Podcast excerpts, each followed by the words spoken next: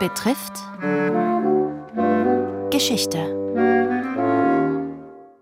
Diese Woche globale Landhandelsrouten, begehrte Güter, neues Wissen, Krankheiten und Konflikte. Heute Handelswege in Anatolien. Es berichtet der Historiker und historische Geograf Andreas Külzer. Anatolien ist ein uraltes Siedlungsgebiet. Die frühesten Siedlungsspuren stammen aus der Steinzeit. Es lassen sich Spuren der Assyrer nachweisen aus dem vierten, dritten Jahrtausend vor Christus. Die Hethiter waren dort im zweiten Jahrtausend vor Christus und viele andere Völker ebenso. Alle diese Völker hatten Kommunikationszentren, Siedlungsorte, Marktorte, die durch Wege verbunden waren. Die früheste Straße, von der wir sicher wissen, ist die persische Königsstraße, die bei dem griechischen Historiker Herodot erwähnt wird. Im 6. Jahrhundert vor Christus angelegt, war sie deutlich mehr als 2000 Kilometer lang. Es gab Raststationen, etwa 19 sind für den lydischen Raum belegt. Später in hellenistischer Zeit gibt es die Kiniodos, die gewöhnliche Straße, die ebenso wie die persische Königsstraße von Westkleinasien bis in die Gebiete jenseits des Euphrat führte. Diese Straßen waren im Wesentlichen horizontal angelegt. Kleinasien hatte auch in späterer Zeit unter den Römern ein weit entwickeltes Wegenetz. Dieses Wegenetz wurde mehr und mehr ausgebaut und war in den Anfängen auf Ephesus ausgerichtet. Ephesus war im Jahre 129 vor Christus mit der Einrichtung der römischen Provinz Asia zum neuen Hauptort bestellt worden. Die Straßen liefen auf den Hauptort zu, die großen Straßen wurden mit Meilensteinen bestückt, die die Entfernungen angegeben haben zu jeweiligen Kommunikationszentren, die in der Nachbarschaft lagen. Straßen, die aber auch eine gewisse Länge haben konnten und bis in die südlichen Regionen am Mittelmeer Richtung von Antalya führen konnten.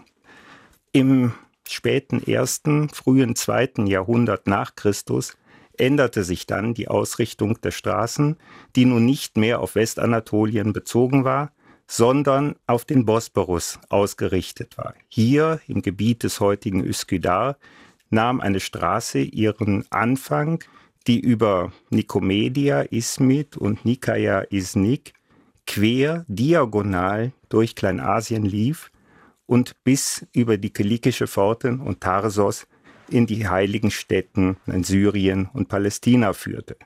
Diese Straße wurde von vielen religiös motivierten Reisenden benutzt und trägt deshalb in der Forschung den Namen Pilgerstraße.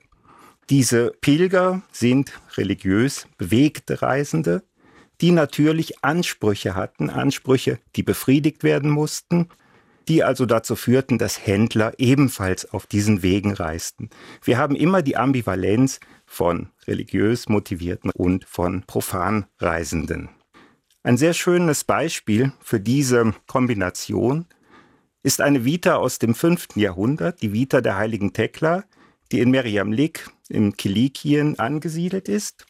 Und in dieser Vita ist ein Bericht von religiösen Praktiken, die der heiligen Tekna gewidmet sind, aber eben auch vom Handel, sogar von Übergriffen, Alkoholexzessen und andere mehr und die also auf diese Weise ein recht lebendiges Leben widerspiegelt, das zu dieser Zeit üblich gewesen ist.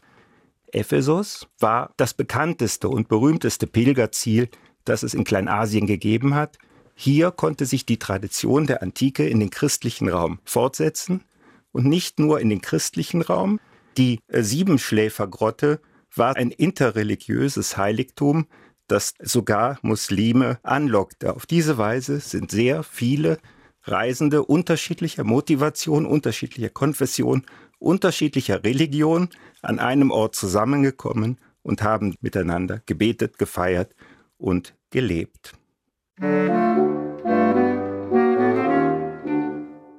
Das war Teil 3 der Reihe Globale Landhandelsrouten. Es erzählte Andreas Külzer, Historiker und historischer Geograf an der Österreichischen Akademie der Wissenschaften.